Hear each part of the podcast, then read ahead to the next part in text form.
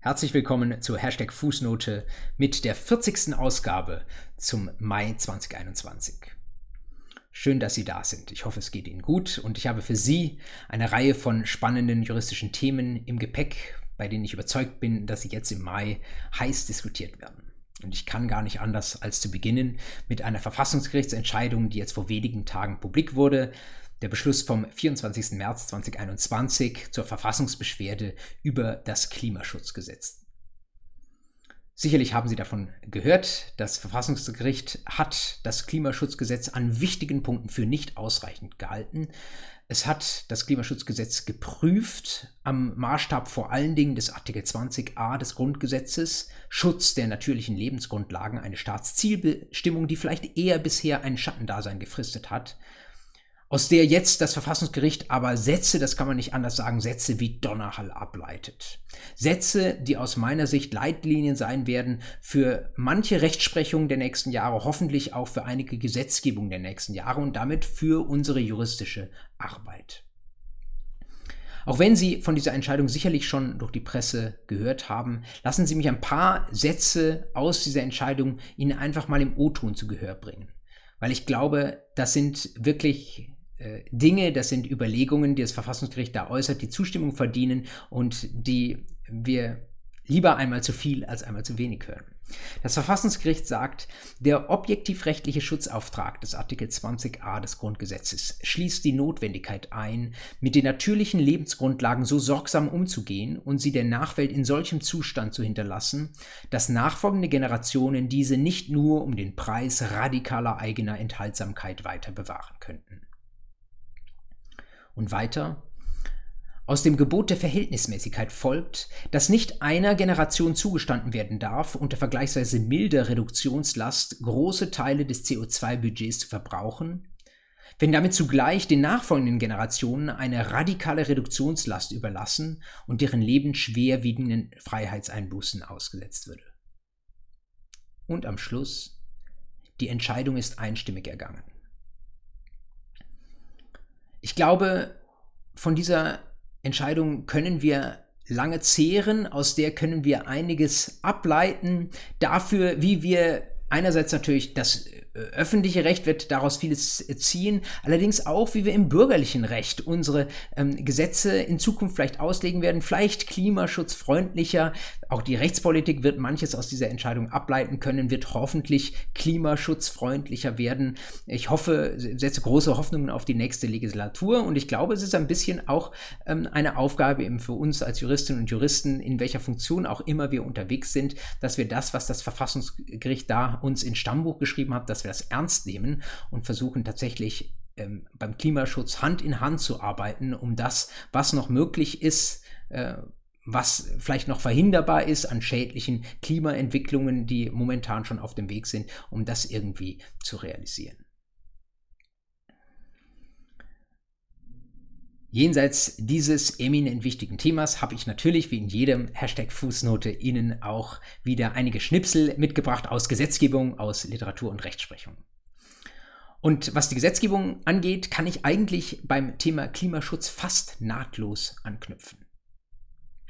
Das Gesetz, das ich Ihnen heute vorstellen möchte, ist ein Gesetz, das bisher im Regierungsentwurf vorliegt. Da weiß man nicht ganz genau, ob es in dieser Legislatur noch durchgeht. Und wenn es durchgeht, bin ich mir sicher, das wird auch nochmal überarbeitet werden. Aber es ist ähm, ein Gesetz, haben Sie vielleicht auch schon mal vom Begriff her gehört, aber vielleicht wissen Sie noch nicht, was darunter zu verstehen ist. Und es ist etwas, äh, ein Gesetz, das irgendwie innovativ ist und neue Wege geht. Und das für die Umwelt und für andere wichtige Dinge wie Menschenrechte, ähm, Grundrechte, Arbeitsschutz auch eine sehr, sehr große Bedeutung hat. Haben Sie schon mal vom Lieferkettengesetz gehört? Wenn nicht, ist es kein Problem. Aber ich glaube, man sollte ein bisschen wissen, was damit verbunden ist. Man sollte vielleicht auch darüber so viel wissen, dass man es anderen, ähm, vielleicht auch Nicht-Juristinnen und Nicht-Juristen mal erklären kann, was die Juristen im Bund, in den Bundesministerien sich da ausgeheckt haben. Wenn Sie das suchen, das Lieferkettengesetz, ich habe Ihnen in die Show Notes einen Link zu diesem Regierungsentwurf reingepackt, dann finden Sie das nicht auf den Seiten des Justizministeriums, sondern auf den Seiten des Arbeitsministeriums. Das hängt damit zusammen, dass es hier unter anderem gerade auch um Arbeitsschutz geht. Und dort heißt es anders als Lieferkettengesetz, so wurde es eigentlich lange diskutiert, aber es heißt inzwischen Sorgfaltspflichtengesetz. Das ist ein bisschen ein äh, relativ schummriges Etikett, man weiß nicht ganz genau, äh, Sorgfaltspflichten gibt es viele äh, für Unternehmen allemal, aber Sie sollten wissen, das ist darunter zu verstehen. Und was steht drin? Was ist drin in diesem Lieferketten- oder Sorgfaltspflichtengesetz? Dem liegt folgende Erkenntnis zugrunde, die ich finde, die ich ganz schlau finde und die sich, glaube ich, jetzt in den letzten Monaten und Jahren auch ein bisschen durchgesetzt hat. Wir haben in den letzten Jahrzehnten in unserem Land viele neue Schutzstandards entwickelt im Bereich Menschenrechte, im Bereich Arbeitsschutz, aber vielleicht auch im Bereich Tierschutz. Standards, die natürlich auch Geld kosten. Wenn jemand zum Beispiel Nahrungsmittel produziert, und sich fragt, welche Eier soll ich ähm, bei der Nahrungsmittelproduktion verwenden? Nehme ich die aus Bodenhaltung oder nehme ich die aus Freilandhaltung? Dann besteht rein preislich, wenn ich mein Produkt möglichst günstig machen möchte oder die Kosten senken möchte, besteht ein Anreiz dazu, dass ich die günstigen Eier nehme und damit beim Tierschutz es nicht so ganz genau nehme. Und selbst wir als Konsumentinnen und Konsumenten, wir mögen vielleicht im Supermarkt noch die Auswahl haben, wenn wir selbst Eier kaufen, ob das Freilandeier sind oder Eier aus Bodenhaltung. Aber ähm, wenn wir Produkte kaufen, Nahrungsmittel kaufen, wo Eier verarbeitet sind, dann wissen wir dann natürlich nicht, was da drin steckt und im Zweifel geht dann auch bei Verbraucherinnen und Verbrauchern die Tendenz dazu, dass sie das günstigste nehmen und das günstige lässt sich natürlich nur dann anbieten, wenn tatsächlich auch die günstigeren und vielleicht weniger tierschutzfreundlichen Eier darin Verwendung gefunden haben. Und dieses Beispiel kann man für eine Vielzahl von anderen Produkten auch ähm, in ähnlicher Weise nachbauen. Nehmen Sie zum Beispiel Kleidung. Auch bei Kleidung ist es so, dass wir dem Kleidungsstück, das da vor uns im Laden hängt, nicht ansehen können, unter welchen Arbeitsschutzbedingungen insbesondere es produziert wurde. Wir können zwar bei uns im eigenen Land denjenigen, die Kleidung produzieren, vorschreiben, unter welchen ähm, Bedingungen das zu geschehen hat. Aber wir können natürlich für das Ausland keine Vorschriften machen und das führt tendenziell gerade bei der Kleidungsproduktion dazu, dass äh, diejenigen, die bei uns Kleidung verkaufen, sagen, die Leute wollen günstige Kleidung, dann können wir das nur im Ausland produzieren lassen. Das ist natürlich im Ausland auch deswegen so günstig, weil nicht in allen Ländern so hohe Arbeitsschutzstandards oder Menschenrechtsstandards existieren wie bei uns.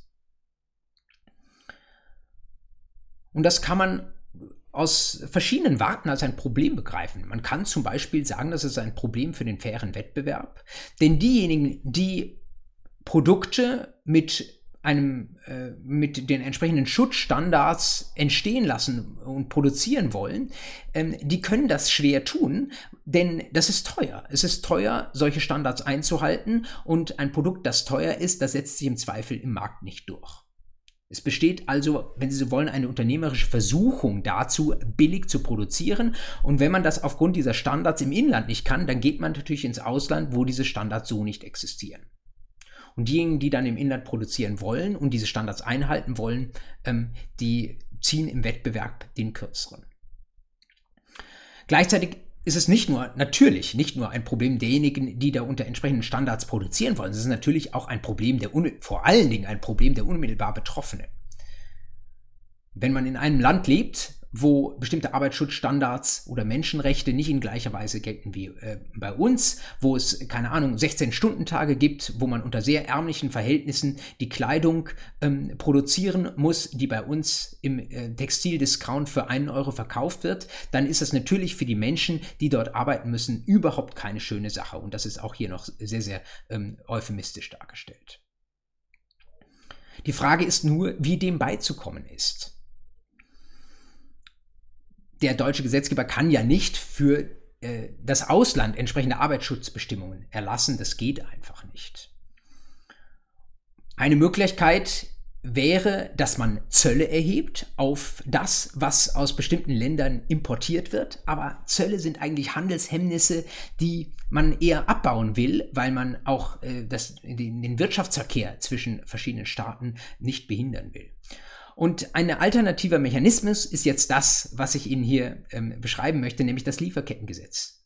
Was sagt das Lieferkettengesetz? Nun, jemand, der bei uns ein bestimmtes Produkt, sei es ein Nahrungsmittel oder ein Kleidungsstück oder eine Maschine oder was auch immer verkauft, der soll bitte ein bisschen mehr als bisher darauf achten, wer sind denn eigentlich seine Zulieferer und unter welchen Arbeitsbedingungen sind eigentlich die Komponenten, aus denen ich vielleicht hier im Inland ein Produkt herstelle, sind diese Komponenten denn gemacht?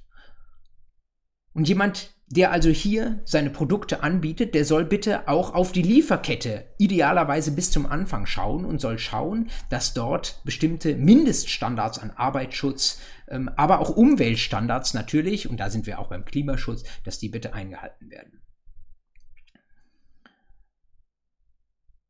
Deswegen heißt dieses Lieferkettengesetz Sorgfaltspflichtengesetz. Es werden nunmehr Sorgfaltspflichten für Unternehmen statuiert, diese Unternehmen sollen einfach möglichst weit die Lieferkette hinaufschauen und möglichst herausfinden, wenn es da irgendwelche Probleme mit Menschenrechten, mit Arbeitsschutzrechten, mit ähm, dem Umweltschutz gab. Und wenn es diese Probleme gibt, dann sollen sie sehen, dass sich da etwas ändert. Dann sollen sie regelmäßig einen Bericht darüber erstatten, inwieweit solche Mindeststandards, gerade auch des inländischen Rechts, bei früheren Lie Gliedern der Lieferkette im Ausland ähm, eingehalten werden. Wie ich finde, erst einmal eine gute Idee. Natürlich wird das Gesetz und die Entwürfe für dieses Gesetz äh, in vielerlei Hinsicht heiß diskutiert. Da kann ich Ihnen tatsächlich nur empfehlen, ähm, mal das Wort Lieferkettengesetz in eine juristische Suchmaschine eingeben. Da werden Sie eine Vielzahl von Quellen finden, aus denen ich jetzt nicht eine herausheben möchte. Was man vielleicht schon sagen kann, dieses Lieferkettengesetz, wie es im Moment geplant ist, ist ein eher vorsichtiges Gesetz. Da bin ich als jemand, der hier im Inland arbeitet und im Inland produziert und ein Produkt äh, an den Markt bringt, bin ich nicht verantwortlich für all das, was bei meinen Zulieferern passiert, sondern es werden mir nur Sorgfaltspflichten auferlegt. Das heißt, ich solle mal schauen, was ich da so sehe und wenn ich da ähm, an früheren Stellen in der Lieferkette etwas Ungutes sehe, dann soll ich sehen, dass sich das ändert oder ich soll vielleicht andere Zulieferer nehmen. Das ist noch sehr, sehr weich formuliert. Diese Pflichten gelten auch nur für große Unternehmen ab 3000 Mitarbeitern. Immerhin ist es mal ein Ansatz. Viele werden sagen, dieser Ansatz geht nicht weit genug. Ich habe mir das Gesetz auch näher angeschaut und habe zum Beispiel zum Tierschutz dort überhaupt nichts drin entdeckt. Das ist also etwa eine Komponente, die man sicherlich beim Lieferkettengesetz oder Sorgfaltspflichtengesetz 2.0 noch ausbauen könnte. Und was ich darin auch noch nicht gesehen habe, ist, äh, wie sieht es eigentlich aus mit Transparenz gegenüber Verbrauchern? Das wäre doch eigentlich eine spannende Sache, die sich heute auch mit den Hilfsmitteln der digitalen Welt sehr, sehr einfach realisieren ließe, dass ich als Verbraucherin oder Verbraucher bei jedem Produkt, das ich im Handel angeboten bekomme, vielleicht auch beim jedem Nahrungsmittel, das ich mir mittags kaufe, dass es dort eine Möglichkeit gibt, abzurufen, was sind denn eigentlich die Zutaten oder die Komponenten, die da drin sind und unter welchen ähm, Bedingungen wurden die hergestellt. Es gibt ja viele Menschen, um auf mein eingangs gewähltes Beispiel zurückzukommen, die bereit sind, Freilandeier zu kaufen, wenn sie ähm, denn die Wahl haben. Und ich glaube, es wären auch viele Menschen dazu bereit, denjenigen ähm, Sandwiches zum Beispiel bei ihrem Lunch den Vorzug geben, wo sie sehen könnten, die sind mit entsprechend ökologisch äh, erzeugten äh, äh, Rohstoffen hergestellt oder mit entsprechenden Tierschutzbestimmungen ähm, die Zutaten produziert worden. Dazu braucht es allerdings Transparenz. Ich meine, das äh, ist über die Möglichkeiten der digitalen Welt heute eigentlich ein sehr, sehr einfaches. Es ist natürlich nicht so trivial, wie ich es darstelle. Ähm, das äh, tritt auch in gewissen Konflikt mit Geschäftsgeheimnissen. Also wenn ähm, jede Bäckerin äh, oder jeder, der Nahrungsmittel anbietet, wenn der genau offenlegen müsste, was er da alles äh, in seine Suppe reinstreut, dann werden vielleicht auch mal äh, die einen oder anderen Rezepte verraten, die noch zu Geschäftsgeheimnissen gehören. Das jetzt nur als besonders blumiges Beispiel, da gäbe es einiges abzuwägen. Generell glaube ich allerdings, diese Entwicklung und diesen Trend, den jetzt das Lieferkettengesetz aufnimmt, nämlich mehr Bewusstsein äh, dafür, nach welchen Standards produziert wird. Das ist etwas, was gut ist, weil es dafür sorgt, dass eben die Standards, auf die wir uns schon für uns haben einigen können, auch konsequent eingehalten werden, sodass wir tatsächlich auch für uns nur diejenigen Dinge konsumieren, von denen wir auch sagen, sie sind komplett unter entsprechenden Standards produziert worden. Das Gesetz ist noch nicht am Ende. Werden wir mal sehen, äh, wie geschoren das aus dem Gesetzgebungsprozess herauskommt.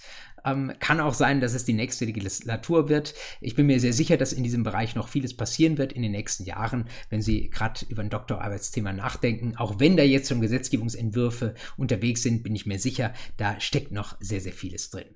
Natürlich wird in der neuen Welt ähm, wenn ich das mal so pathetisch formulieren darf, einiges teurer, keine Frage. Arbeitsschutz kostet Geld. Und wenn der Arbeitsschutz für alle mehr oder minder verbindlich vorgeschrieben wird, auch in der Lieferkette bis zum Beginn der Lieferkette, ist es natürlich klar, dass das Produkt für die Endkundin teurer wird weil die Produktionskosten steigen. Ich meine allerdings, diesen Preis sollte uns das wert sein, weil wir ja wollen, dass die ökologischen Standards, dass der Klimaschutz, dass der Tierschutz, dass die Menschenrechte nicht nur auf dem Papier stehen, sondern dass sie tatsächlich auch bei all dem, was wir in unserem sehr, sehr wohlhabenden Land in Anspruch nehmen, tatsächlich auch grundsätzlich durchgehalten werden. So viel zum ersten von meinen drei Themen der Gesetzgebung. Jetzt möchte ich mit Ihnen in meinem zweiten Schritt mal ein bisschen in aktuelle Literatur reinschauen. Und da begnüge ich mich damit mal kurz anzutippen, ein paar Dinge, die ich jetzt in den letzten Wochen gelesen habe. Zum einen ein bemerkenswerter Kurzbeitrag, ähm, der passt zum aktuellen allgegenwärtigen Thema Pandemie, der Sie vielleicht auch persönlich jetzt in diesen Wochen betreffen könnte.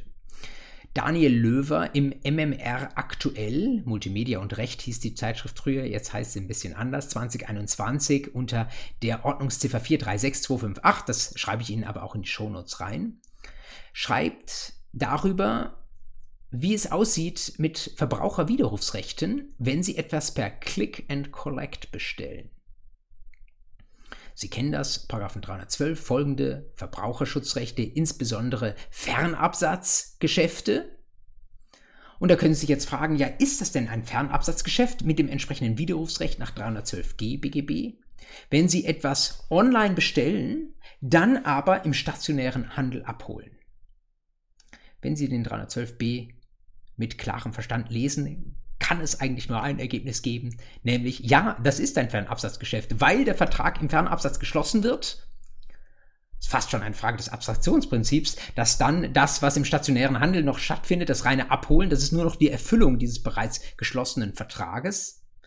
Und das bedeutet, klar, Widerrufsrechte müssen hier gelten. Das weiß bisher noch nicht jeder, vielleicht auch noch nicht jede Händlerin, aber der Beitrag von Löwer in MMR aktuell stellt das sehr überzeugend dar. Und weil das jetzt gerade im Auslaufen der Pandemie dieses Click und Collect von großer Bedeutung ist, könnte ich mir gut auch vorstellen, dass der eine oder die andere Juristin das mal in eine Examensklausur reinbaut.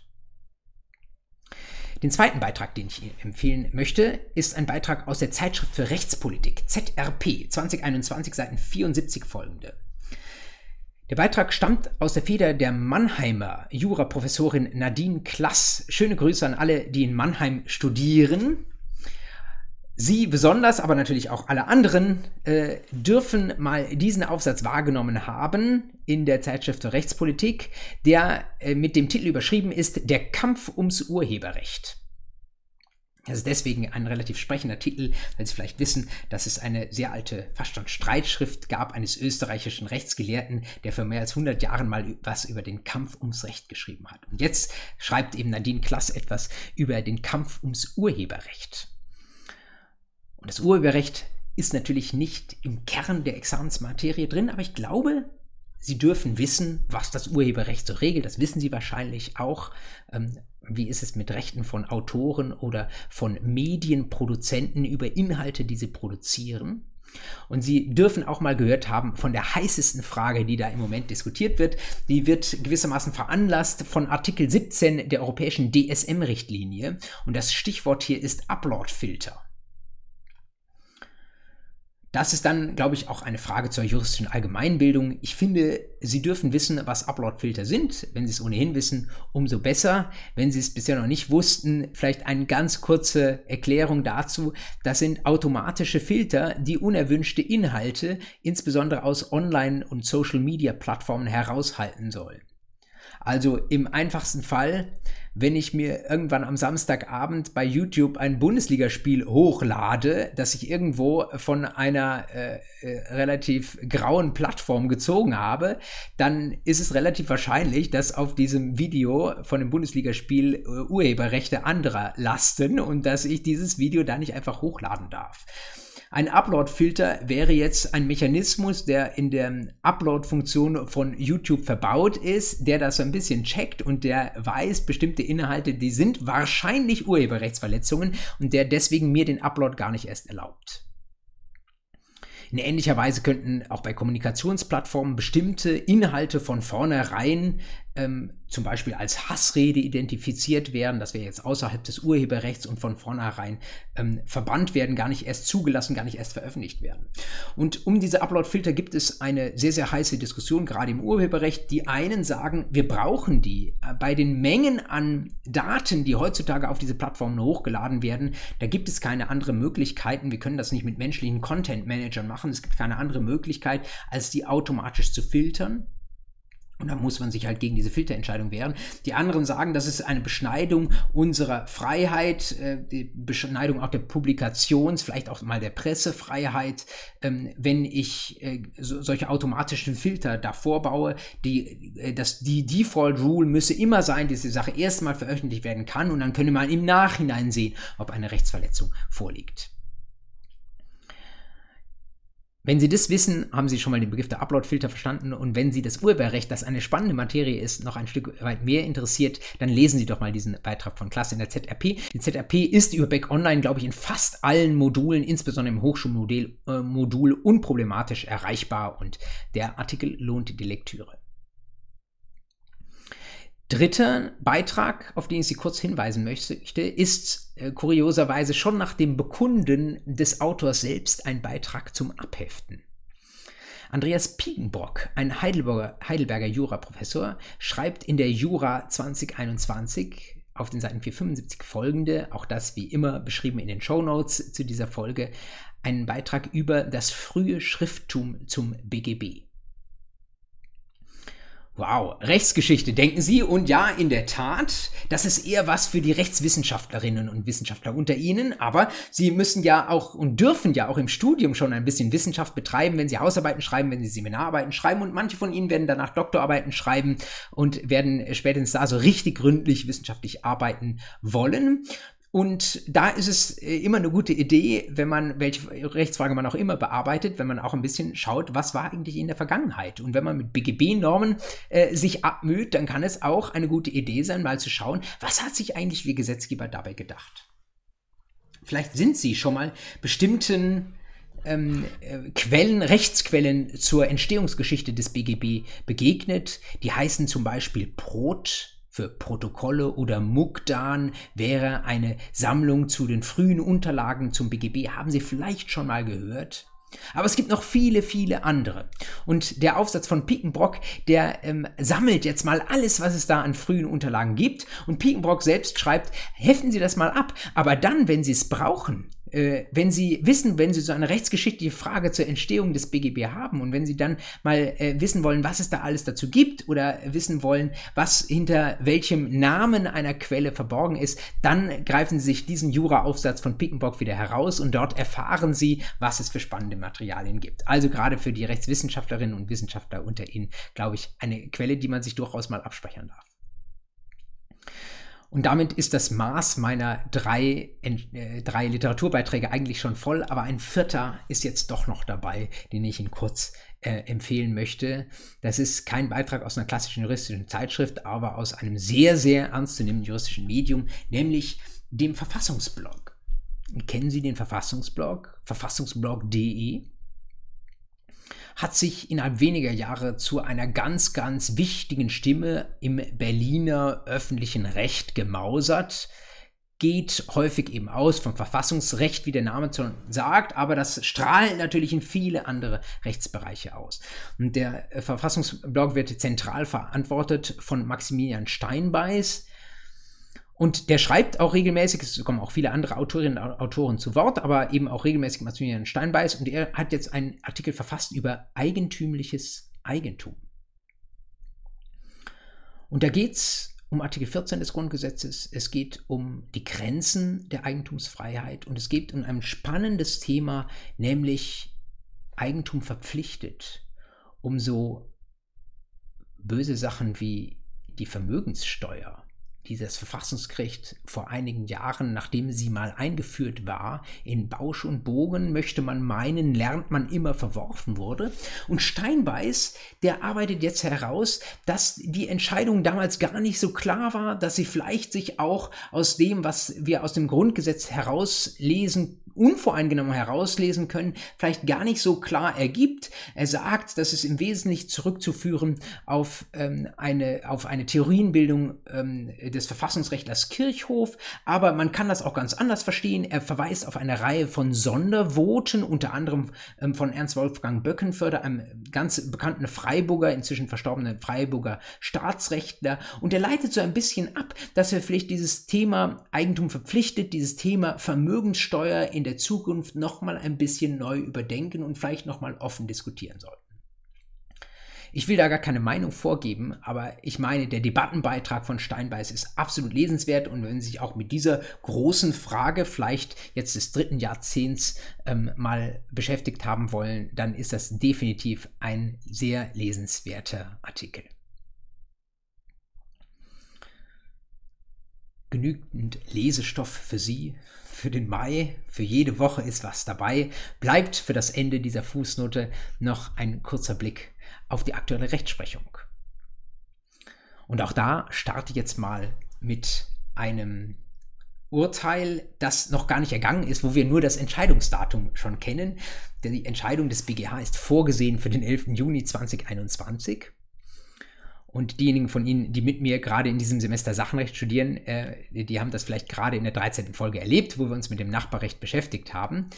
Der BGH wird am 11. Juni entscheiden äh, zu einer äh, Frage des Paragraphen 910 BGB.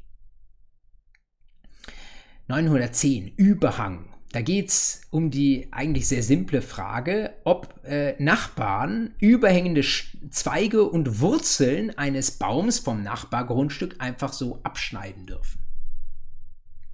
Und 910 gibt das tatsächlich im Grundsatz frei, weil ich gewissermaßen mein Grundstück nicht beeinträchtigen lassen muss von dem, was da an fremden Zweigen herüberwächst. Aber in diesem Fall ist es so, dass wir einen besonderen Baum haben, eine 40 Jahre alte Schwarzkiefer, also ein schützenswerter Baum.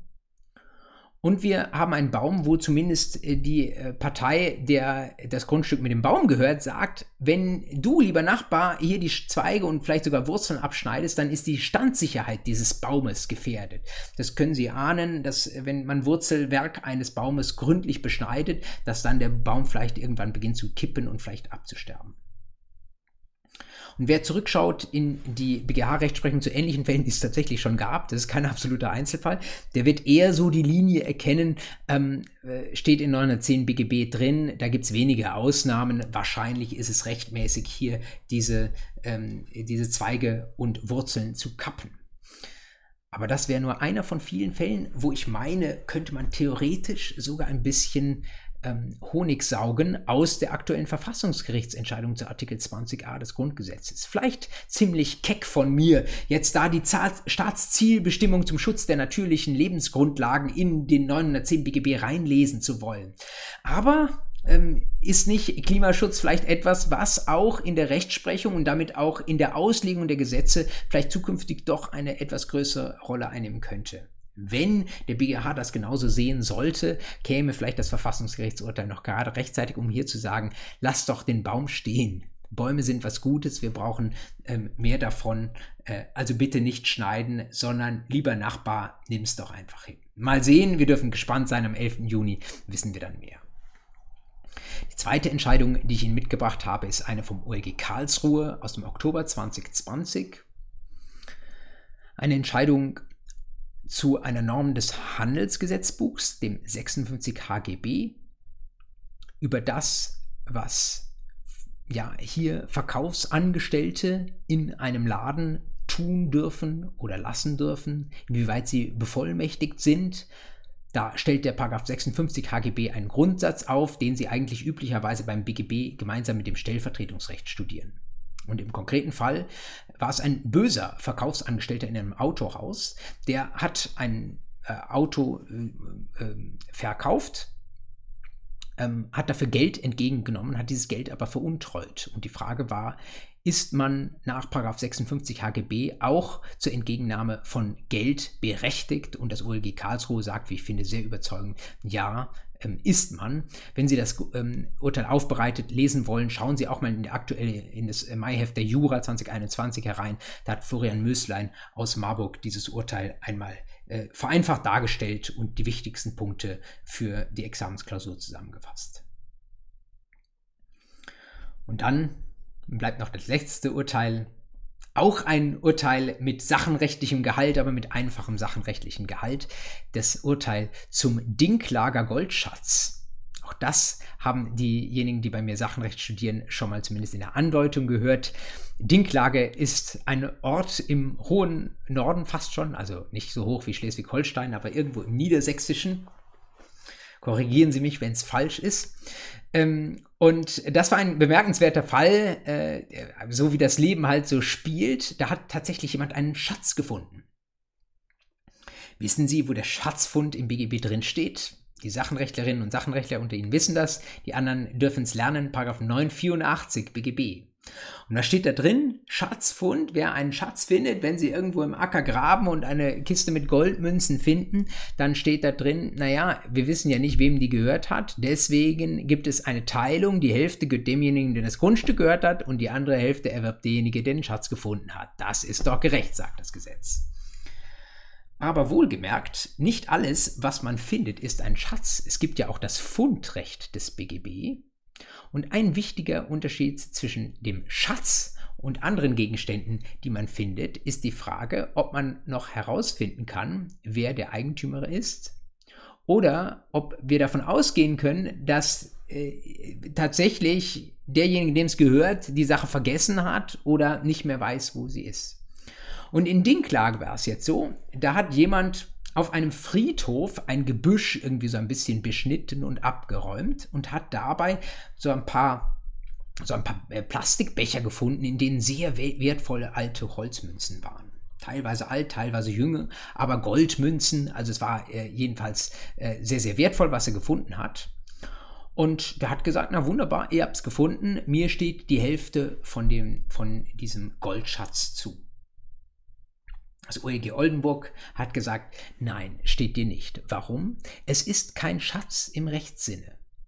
Nicht alles, was die Laien als Schatz bezeichnen würden, ist ein Schatz im Sinne des 984 BGB. Im 984 BGB steht drin, da muss eine Sache ganz, ganz lange verborgen gelegen haben, idealerweise über Jahrhunderte, irgendein alter Piratenschatz, sodass man jetzt nicht mehr weiß, wem das zuzuordnen ist.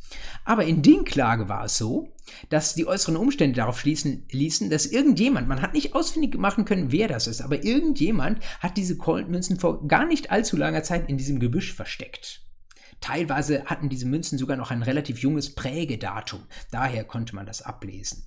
Und nun konnte man nicht mehr finden, wer es war. Aber es war relativ klar, wer auch immer das war, der wusste heute noch ganz genau, wo er seine Münzen abgeladen hat. Und damit hat das OLG Oldenburg auch da, wie ich finde, sehr überzeugend gesagt, das ist dann kein Schatz im Rechtssinne, sondern da hat der jemand gewissermaßen eigentlich noch Gewahrsam gehabt. Da hat jemand noch Besitz sogar gehabt an diesen Gegenständen. Wir wissen nur nicht, wer es ist. Damit aber ist es kein Schatz im Rechtssinne. Und damit bleibt bleibt es dann bei, den Anwend bei der Anwendung der allgemeinen Fundvorschriften.